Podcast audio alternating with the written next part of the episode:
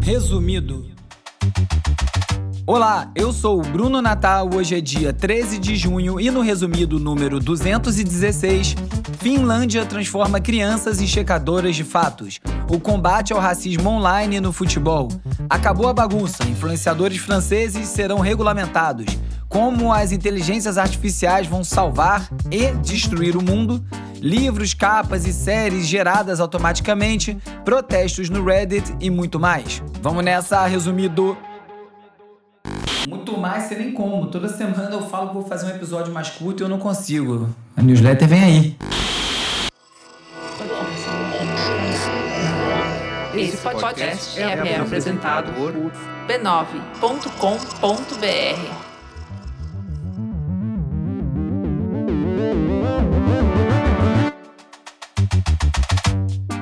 Olá, resumista! Esse é o Resumido, um podcast sobre cultura digital e o impacto da tecnologia em todos os aspectos das nossas vidas. O Resumido é parte da rede B9 e tem o apoio do Instituto Vero. Semana passada teve feriadão, isso aí derruba a audiência do Resumido, então se você perdeu o episódio da semana passada, não deixa de escutar, ficou bem legal. E aliás, hoje é dia do Pix. Não tem um dia fixo, né? É quando eu lembro. Então, se você gosta do resumido, puder e quiser colaborar, participa da campanha do catarse.me barra resumido. Tem assinaturas lá a partir de cinco reais. Ajuda demais o resumido a continuar. Quanto mais ouvintes participarem, melhor e mais eu consigo trazer inovações e qualidades para o programa. E se você preferir, você pode fazer um Pix. A chave é o meu e-mail, brunonatal.resumido.cc. Para mim é melhor se você assinar pelo catarse.me barra resumido, porque fica uma assinatura recorrente eu não preciso ficar aqui pedindo toda hora. Eu não gosto muito de fazer isso, aliás, eu não gosto nem um pouco de fazer isso. E também você não precisa fazer todo mês. Mas se o Pix for mais fácil para você, tá aí a chave. Obrigado. Vamos de cultura digital e como o nosso comportamento online ajuda a moldar a sociedade. Can you give us some of the tactics that you are using in your classroom to equip these kids to one day be more critical consumers of, of media? It all starts with the reading skills. You have to know um, different kind of text types to recognize them. And basically, we just try to give them tools how to navigate in digital world. They need to recognize difference between opinion and a fact, even if it's a nice thing or you like the one who has been published it or something like that, it doesn't mean that it has to be true. Todas as democracias do mundo precisam lidar com esse desafio de impedir que a desinformação destrua os consensos e até a própria democracia. E a Finlândia tem uma resposta para resolver isso. Você não vai adivinhar qual é? Educação. Desde 2014, a Finlândia enfrenta um aumento bem agudo na desinformação e para resistir a isso, eles criaram uma organização sem fins lucrativos, a Faktabari, imagino que facta seja fatos, que funciona como uma agência de checagem de fatos, como várias que a gente tem aqui no Brasil mesmo, como a Aos Fatos, a agência Lupa. O principal obstáculo é o de sempre. As pessoas são mais propensas a acessar conteúdo enganoso do que o material gerado pelas agências de verificação de fatos. Para resolver isso, os finlandeses estão focando em educar as crianças, que, pelo ritmo dos avanços em inteligência artificial, vão encontrar um mundo ainda mais tomado pela desinformação. Desde 2016, o currículo escolar finlandês incorporou a educação midiática nas aulas. O Faktabari Edu se baseia em três perguntas fundamentais para a verificação de fatos que serve para todo mundo, não só para as crianças da Finlândia. Quem está por trás da informação, qual a evidência e o que dizem outras fontes. Três perguntinhas básicas para você fazer quando lê alguma coisa que, no mínimo, levantar suspeitas.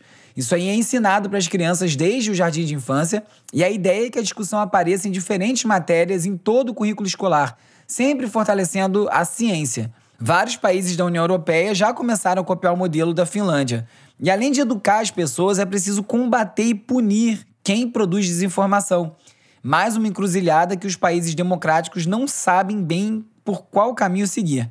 Será que mesmo quem atenta contra a democracia tem que ter canal, tem que ser ouvido? Nos Estados Unidos, o Robert F. Kennedy Jr., da famosa família do ex-presidente dos Estados Unidos, é um conhecido teórico da conspiração anti-vacina e acabou banido por espalhar desinformação sobre as vacinas do Covid em quase todas as plataformas. Só que ele conseguiu recuperar o perfil dele no Instagram depois que ele se candidatou à presidência no ano passado, porque numa confusão de entendimentos aí, a lei diz que todos os candidatos precisam ser ouvidos. E aí é um paradoxo, né? Porque para mim a barra deveria ser mais alta justamente para quem tem mais exposição e alcance, e não o contrário.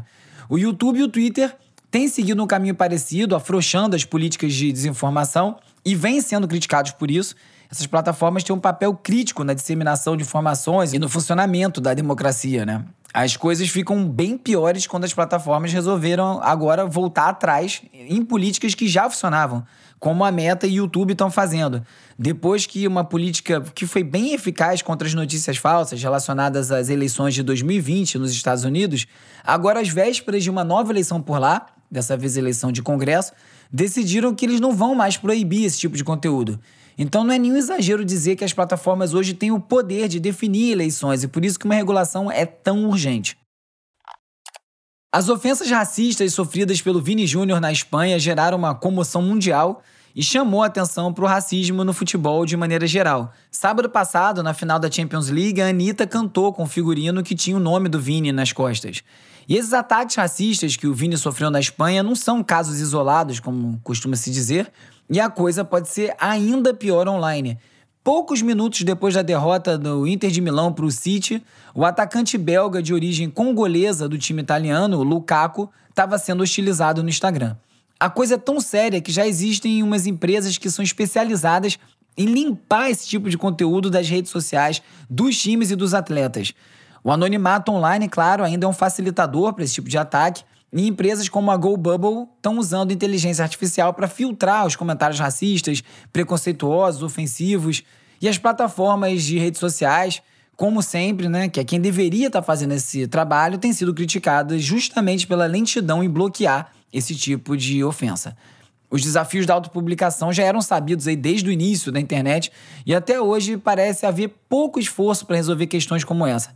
A partir do momento que todo mundo pode publicar alguma coisa com alcance global, a gente está aberto a esse tipo de situação e tem que lidar com ela. Uma investigação da BBC revelou uma rede de venda de vídeos de abusos sexuais. É. As imagens mostram mulheres sendo assediadas sexualmente em trens na Ásia Oriental e as vítimas muitas vezes nem sabem que estão sendo filmadas. A investigação, que durou um ano, rastreou os homens por trás dos sites que produzem e vendem milhares desses vídeos de assédio e confirmaram a existência de pelo menos três sites com mais de 10 mil membros pagantes, na maioria homens chineses. A regulação é necessária também para os rostos muito conhecidos online. Não é só o anonimato. Por motivos diferentes, claro, a França aprovou uma lei que regula a atividade dos influenciadores digitais, Fica inclusive definido o que é um influenciador digital, que é alguém que usa sua reputação para promover direta ou indiretamente produtos, serviços ou causas em trocas de benefícios econômicos ou de outra natureza. Uma definição bem manca, né? Porque influência não tem a ver só com a monetização do canal, né? Aliás, começou sem esse aspecto, que na verdade já é uma distorção do conceito original se você parar para pensar. A lei proíbe celebridades online de promoverem produtos ou serviços de risco, isso aí inclui tratamentos estéticos que precisam de prescrição médica, dicas de alimentação, produtos financeiros arriscados, produtos de tabaco e nicotina e itens contrabandeados. Acho que itens contrabandeados aqui tá falando justamente de sites como AliExpress e outros assim que vendem muito produtos de origem duvidosa. Além disso, os influenciadores também passaram a ser obrigados a alertar os seus seguidores sobre imagens criadas por inteligência artificial e que passaram por filtros de tratamento. Quem violar a lei pode sofrer penas que vão de multas de até 300 mil euros até dois anos de prisão. Mas os influenciadores não são os únicos alvos da nova lei, que também estabelece uma série de responsabilidades para as plataformas, ainda bem.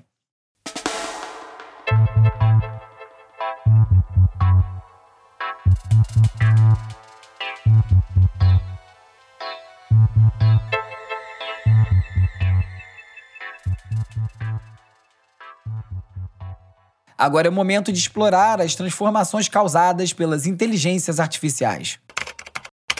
Hi, Sophia. How are you? Hi there. Everything is going extremely well. Do you like talking with me? Yes, talking to people is my primary function. Do you want to destroy humans? Please say no. Okay, I will destroy humans. No, I take it back. Don't destroy humans. Já virou um clichê dizer que as inteligências artificiais podem acabar com a humanidade, mesmo que ninguém diga muito bem como é que isso aí vai acontecer na prática. E esses dias, mais um artigo, agora no New York Times, explorou essa possibilidade. Os sistemas de IA atuais ainda não são capazes de destruir a civilização, mas por conta da velocidade dos avanços dessa tecnologia, alguns especialistas já cravam a probabilidade de uma extinção por IA ser tão provável quanto por uma pandemia ou uma guerra nuclear. Falei disso até no episódio passado. A preocupação principal é no caso de governos, empresas, pesquisadores implementarem sistemas de IA tão poderosos que possam acabar causando problemas sérios se estiverem ligados a infraestruturas vitais.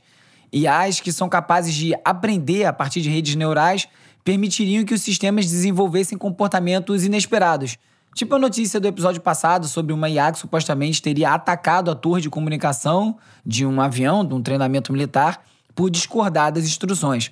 Essa preocupação com o poder das IAs fortalece também a percepção que a gente tem sobre o poder dessas IAs. Ou você já esqueceu que o escândalo Cambridge Analytica também serviu para comprovar o poder de influenciar mentes que o Facebook tem. O que acaba sendo bem interessante para quem constrói e vende esses produtos, porque prova a funcionalidade mas também reforça a noção de que a gente precisa de regulação. Mas tem muita gente que também acredita que as IAs vão melhorar e muito a nossa vida. No artigo Por que as inteligências artificiais vão salvar o mundo, o Mark Andreessen, que é o fundador da A16Z, um dos principais fundos de investimento em tecnologia do mundo, afirma que a inteligência artificial tem poder de beneficiar drasticamente a sociedade. O Mark não vê as IAs como entidades destrutivas, mas ele vê como ferramenta para aprimorar tudo que a gente valoriza. A IA pode se tornar um professor, um assistente, um terapeuta para cada pessoa. Isso aí pode auxiliar e maximizar o potencial de cada um. E pode também acelerar o crescimento econômico, criar novas indústrias, novos empregos e impulsionar a prosperidade em todo o planeta. E também as IAs podem contribuir para tomadas de decisões mais informadas e seguras em situações de conflito, em guerra mesmo, reduzindo o derramamento de sangue. É claro que o Mark Andreessen, como um grande investidor do meio, tem toda a agenda possível para estar tá martelando essa leitura. Numa entrevista para o Guardian, inclusive, a fundadora do app de mensagens criptografadas Signal, a Meredith Whittaker, que teve aqui no Rio recentemente para participar do Web Summit, Explicou porque, ao contrário do que muitos outros empresários de tecnologia e acadêmicos, ela não assinou nenhuma das duas petições recentes que estavam chamando a atenção para o setor de IA. A carta do Instituto Future of Life pedindo uma pausa na inteligência artificial e a carta do Centro de Segurança da IA sobre a ameaça existencial da IA. A Meredith expressou dúvidas sobre a sinceridade dessas petições, porque quem assinou essas cartas são justamente alguns dos indivíduos mais influentes no campo de IA, e eles têm efetivamente o poder de impulsionar as mudanças que eles mesmos estão pedindo. Então, é uma atitude que ela classificou como desonesta. O secretário-geral da ONU, de toda forma, apoiou a ideia da formação de uma entidade internacional para supervisionar a IA nos moldes da Agência Internacional de Energia Atômica, daquela proposta que eu comentei na semana passada. Para ele, a decisão final deve ser dos Estados-membros da ONU. Já vimos que isso aí não vai lugar nenhum. Eu já falei como o Google, mesmo tendo largado atrasado, pode acabar levando vantagem nessa corrida da inteligência artificial, simplesmente por conta do tamanho da base de usuários, que podem acabar preferindo utilizar os recursos, mesmo que sejam inferiores, só por conta da facilidade de já estar integrado às ferramentas que a gente utiliza no dia a dia.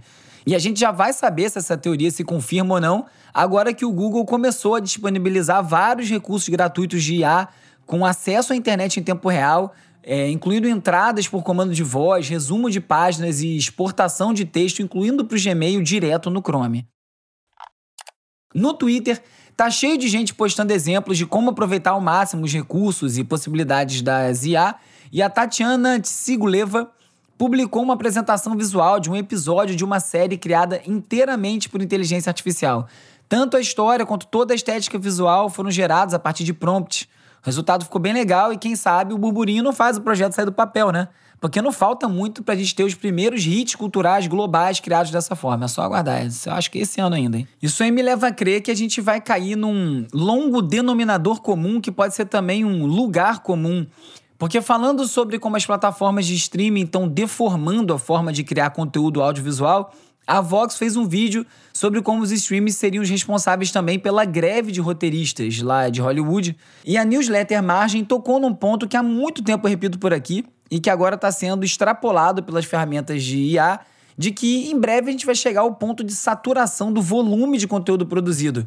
Simplesmente não vai ter gente para consumir tanta coisa e muita criação vai viver num limbo aí sem nenhuma audiência.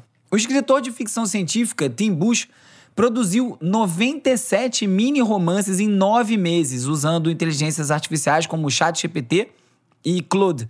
Cada obra tem entre 2 mil e 5 mil palavras e de 40 a 140 imagens sintetizadas. A CNN diz que cada livro levou de 3 a 8 horas para ser escrito e estão sendo vendidos online por preços entre 1 dólar e 99 centavos e 3 dólares e 99 centavos e que o Tim Bush, o autor, já faturou 2 mil dólares entre agosto e maio. Parece um bom negócio, né? Pouco trabalho, bota o livro para vender, mas será? Se a gente pegar o tempo total empenhado para gerar esses livros aí, versus a receita que foi gerada até aqui, de acordo com a matéria, o autor recebeu 220 dólares por mês trabalhado. Talvez acho que ele tivesse faturado bem mais do que isso fazendo outra coisa que aparentemente daria mais trabalho. Mas talvez não. É como um amigo meu dizia no auge do crowdfunding: prefiro trabalhar, dá muito trabalho fazer essas campanhas. E é verdade, hein? No Catarse aqui eu sul também. Falando em livros, a The Verge contou como a capa vencedora de um concurso de publicações independentes de ficção científica foi questionada por suspeitas de ter sido criada com uso de IA. O concurso proibia explicitamente o uso de IA mas o artista vencedor, Sean Mouse, insistiu que foi ele quem criou a arte. Só que usuários do Twitter, claro, descobriram imagens no sistema do Mid Journey que correspondiam a elementos da capa vencedora que acabou sendo desqualificada. O organizador do concurso disse que não vai mais realizar outro concurso de capa, e isso aí evidencia a crescente dificuldade na diferenciação entre arte humana e arte gerada por máquinas. E abre discussão, né? Importa se o cara conduziu a produção daquilo no computador, se você já tentou aí usar o Mid Journey ou mesmo o novo Photoshop, não é só sair digitando não. Ele não sai prontinho que você quer, tem uma técnica para tirar. Beleza, não é a mesma coisa que você criar do zero, mas tem alguma coisa ali, um olhar, tem uma capacidade para gerar ali, enfim. Essa discussão vai render. De acordo com um estudo realizado pela One Infra, Cerca de 49% das redações de jornalismo ao redor do mundo estão empregando IA como chat GPT para criação de textos, pesquisa e correção gramatical. Mesmo com a preocupação sobre a precisão e qualidade dos resultados de IA, 70% dos participantes de pesquisa acredita que os recursos serão benéficos. Eu uso o chat GPT aqui no resumido, às vezes, para gerar uns compilados, para tentar amarrar uns textos, mas eu sempre tenho que pegar o texto e mexer depois. Não sai pronto. Se você pega uma reportagem, joga no chat GPT e pede o resumo, normalmente vai perder o suco ali, vai perder o que tem de, de insight dentro do texto e vai dar uma visão geral do texto. E se o texto pudesse ser daquele tamanho, teria sido daquele tamanho, né? Então eu acho que realmente usar isso ainda é para aumentar a produtividade, para fazer alguns acertos, ok. Mas você achar que jogou ali vai estar tá resolvido, não vai estar, tá, não. E é por casos assim que a vice-presidente da Comissão Europeia quer que as empresas que usam IA para gerar conteúdo rotulem as criações para ajudar a combater a desinformação, segundo informa o UOL. E depois dos roteiristas, a Folha conta que o maior sindicato de Hollywood, o dos atores, abriu renegociações sobre a remuneração por conta das mudanças trazidas pelas IA. Um dos pontos principais é o pagamento pelo uso de dublês digitais dos atores. O temor da classe, como em toda parte, parece é perder empregos e controle sobre as suas imagens para tecnologias como deepfake. O sindicato quer garantir o consentimento informado e a remuneração justa para o uso de imagens geradas por IA. Teve muito mais coisa essa semana. É, lá no site do Resumido, resumido.cc, eu vou deixar o link para um post no Twitter que compilou alguns outros produtos de IA que foram lançados esses dias. Tem um gerador de música Music Gen da Meta, um condensador de resenhas de produtos da Amazon que resume as resenhas para você saber qual é a visão geral a nova versão do Runway, o Gen 2, para criar vídeos, a versão de inteligência artificial do Jetpack do WordPress, que então agora para quem faz blog e usa site no WordPress vai ter já a ferramenta integrada, e o chat GPT para empresas com capacidade de ler seu Gmail, seu Slack, por exemplo. Hora de falar sobre como as Big Tech moldam o nosso comportamento.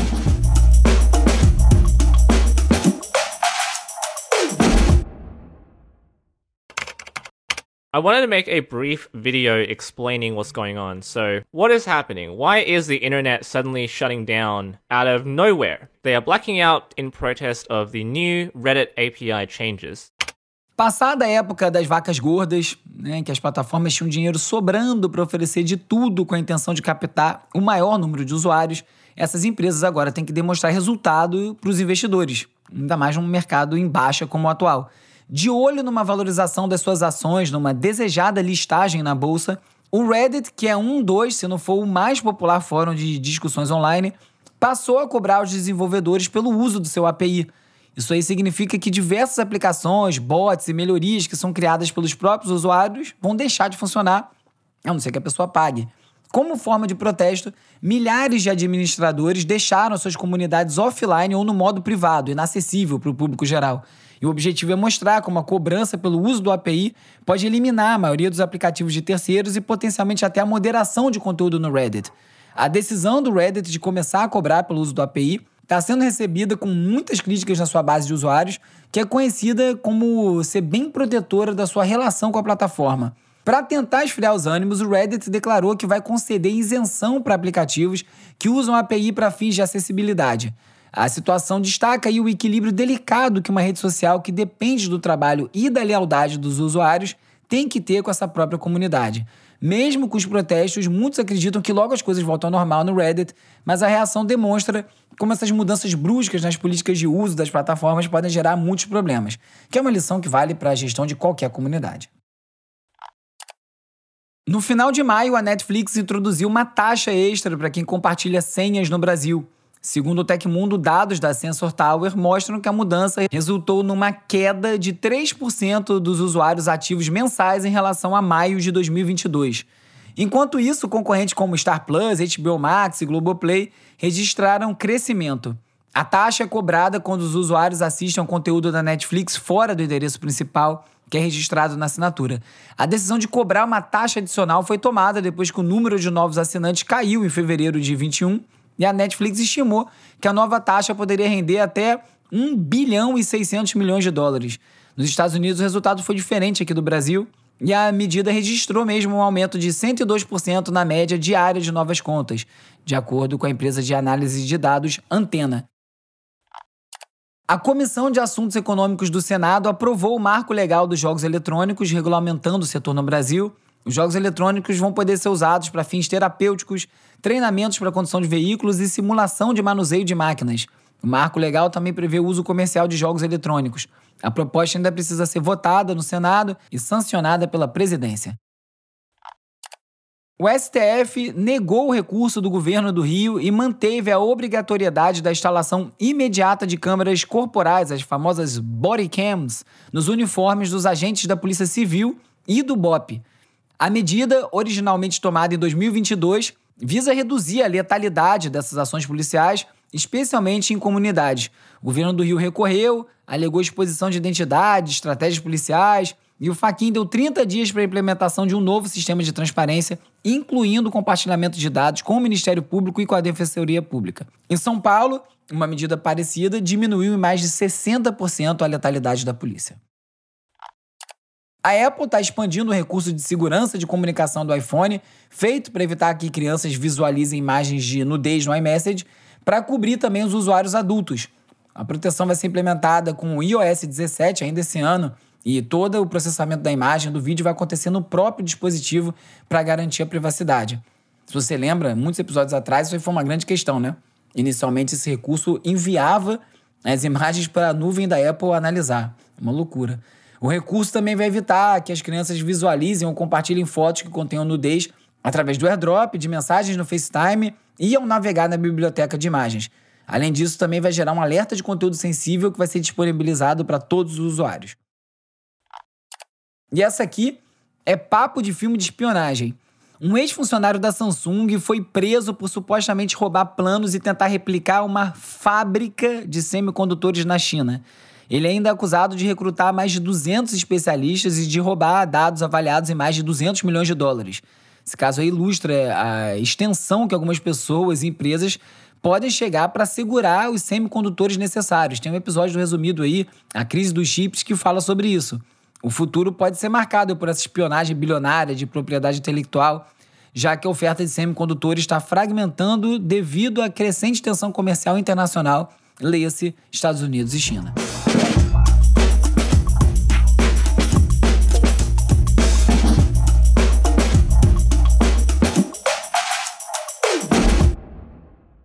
Se quiser falar comigo, mandar dica, fazer pergunta, me procura no Twitter, arroba URBE, URB, ou então no arroba resumido.podcast no Instagram e no TikTok. Você também pode participar da comunidade no Discord. Tem link para isso tudo na home do Resumido.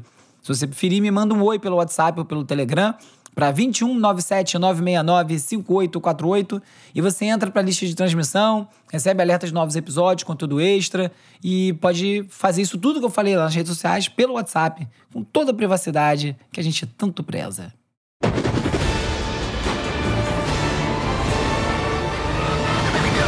Hora de relaxar com as dicas de ver, ler e ouvir. I can hear you being quiet, Mom.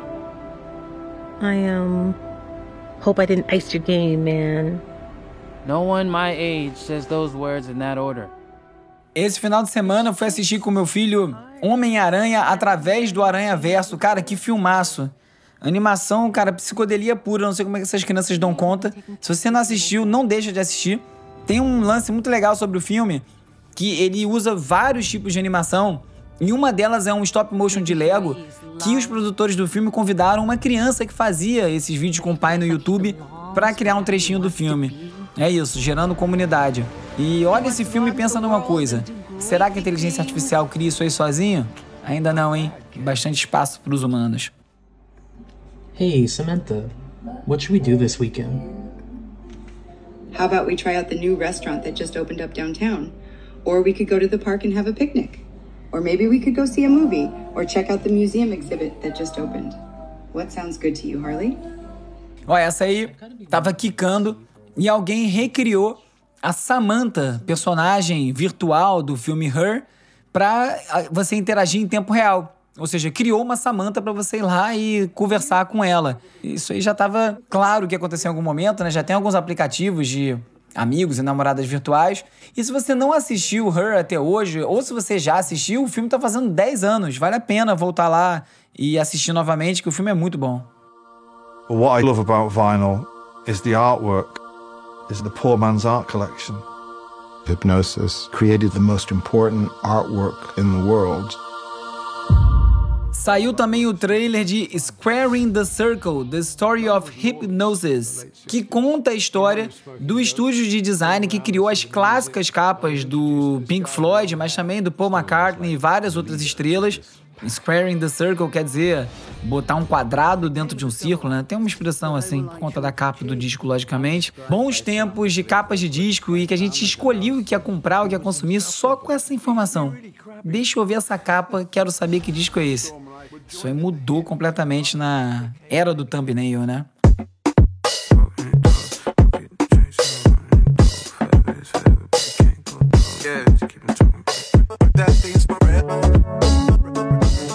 O Keitranada virou Keitraminé, ou mais ou menos isso aí. O Keitraminé é a soma do Keitranada com o rapper Aminé. Eles são parceiros desde 2014 e acabaram de lançar um álbum com 11 faixas, com participação do Snoop Dogg, do Freddie Gibbs, entre vários outros rappers. O disco é puxado pelo single Forever, que traz a voz do Pharrell Williams. Como era de se esperar e pelo calibre da dupla e dos convidados, o resultado é um afiado e festeiro mix de hip hop soul. Bromance é isso aí.